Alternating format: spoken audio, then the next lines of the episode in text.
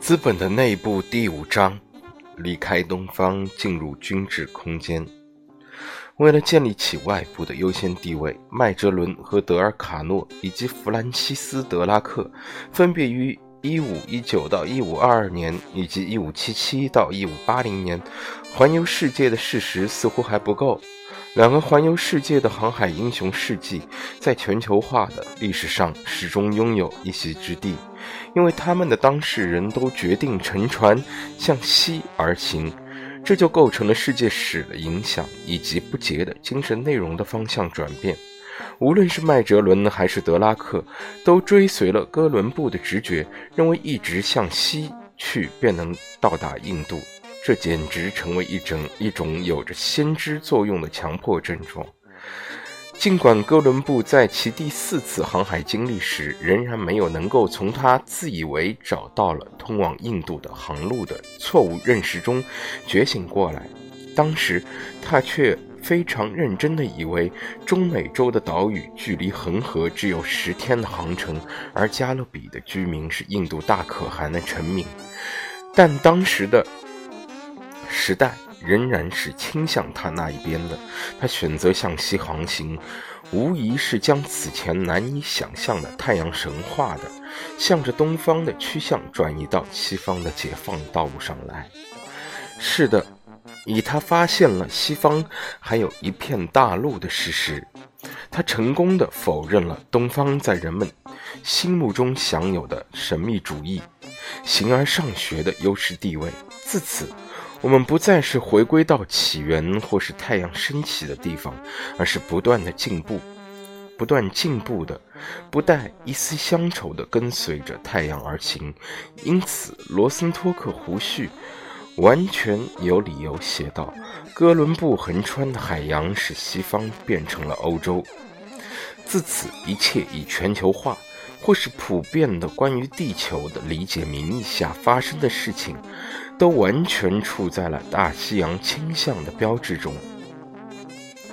当葡萄牙航行者、航海者从15世纪中叶开始破除了把人们看向西方的目光阻止在赫拉克勒斯之柱旁的魔幻的阻碍之后，哥伦布的航海则是最终算得上是欧洲人兴趣迷失方向的信号。只有这种革命性的去东方化，才能使得人们发现两块新的印度大陆。其实他们应该叫美洲才对。半个千年以来，全球化从文化和拓扑学的意义上讲，意味着向西或是西方化。这应该完全归因于哥伦布的航海发现。为什么一定是这样，而不可能是别的样子？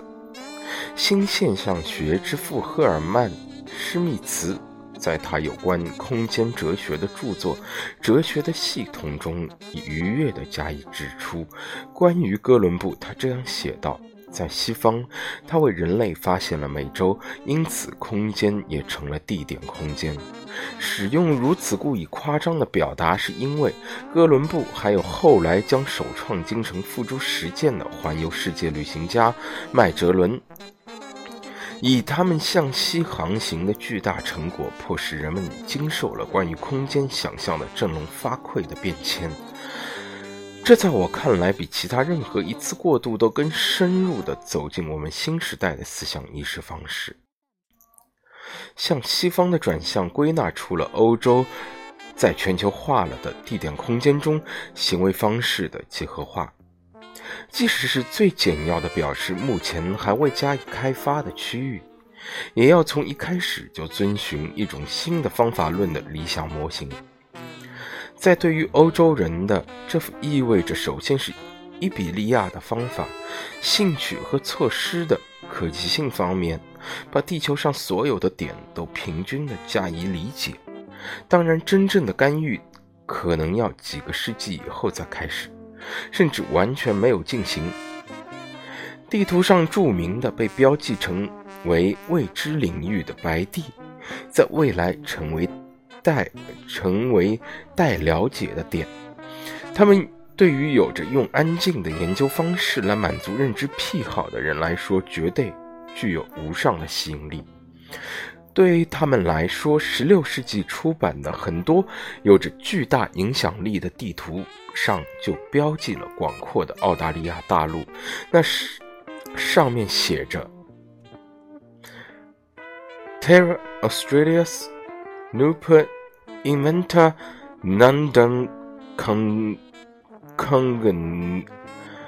Cognita”，意味新近发现。但还没有研究，但是已经标记作为今后可以彻底研究和评估的地带。还没有的精神，首先是作为地理学家的事情而取得话语。新时代是个还没有的时代，一个有着多种可能性的时代。它使自身从永恒的静止以及神话的旋转时代中解放出来。哥伦布航海的历史意义在于，它对于现代化的地点空间运动产生了变革式的影响。西方在过去的理解中是一个方向、风向，但首先也是太阳落山的地方。对于古埃及人来说，也是死亡之地。完全成为一个由方向空间决定的量，获得了文明史上影响很大的意义，促使地点空间和几何。的对地球以及空间的介绍形成突破。随着向着西方的觉醒，开始了各种运动。他们使他们终有一天会以向着各个方向的无关紧要的交通而终止。无论是一四九二年哥伦布发现新大陆，还是十九世纪穿越北美大陆，这两次向西前进号召的最伟大实践，为后世人们在已知区域内任意两点间规律的往来交通打下了空间探索的基础。人们二十世纪时最呃使用最平淡无奇的概念——循环。从交通的意义上来理解所描述的事件，却只有通过地点空间思维的胜利，才成为可能。因为现代化的交通概念是构建在平等的去程和返程按规律重复的基础之上，所以只有在被泛化了的地点空间中才能得以实现。它将平面内几何上平均的各个点按路线，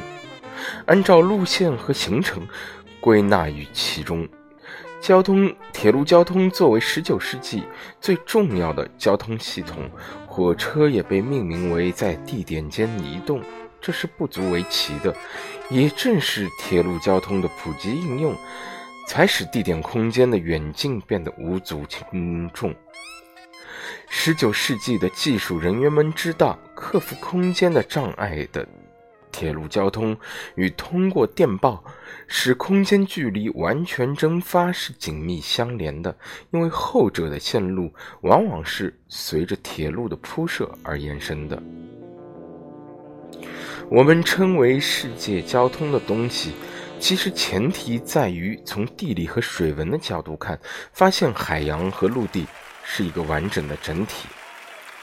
真正的交通产生的条件是要有一个形成的体系，而这个形成的体系又必然包含一个给定的区域，它是一个支地或是支海，在其中往来穿越成为一种有规律的模式。当往来穿越成为标志的时候，交通就成构成了全球化进程的第二个，也是规律化的阶段。这一进程最早是由欧洲人从已发现新地带的冒险史开始的。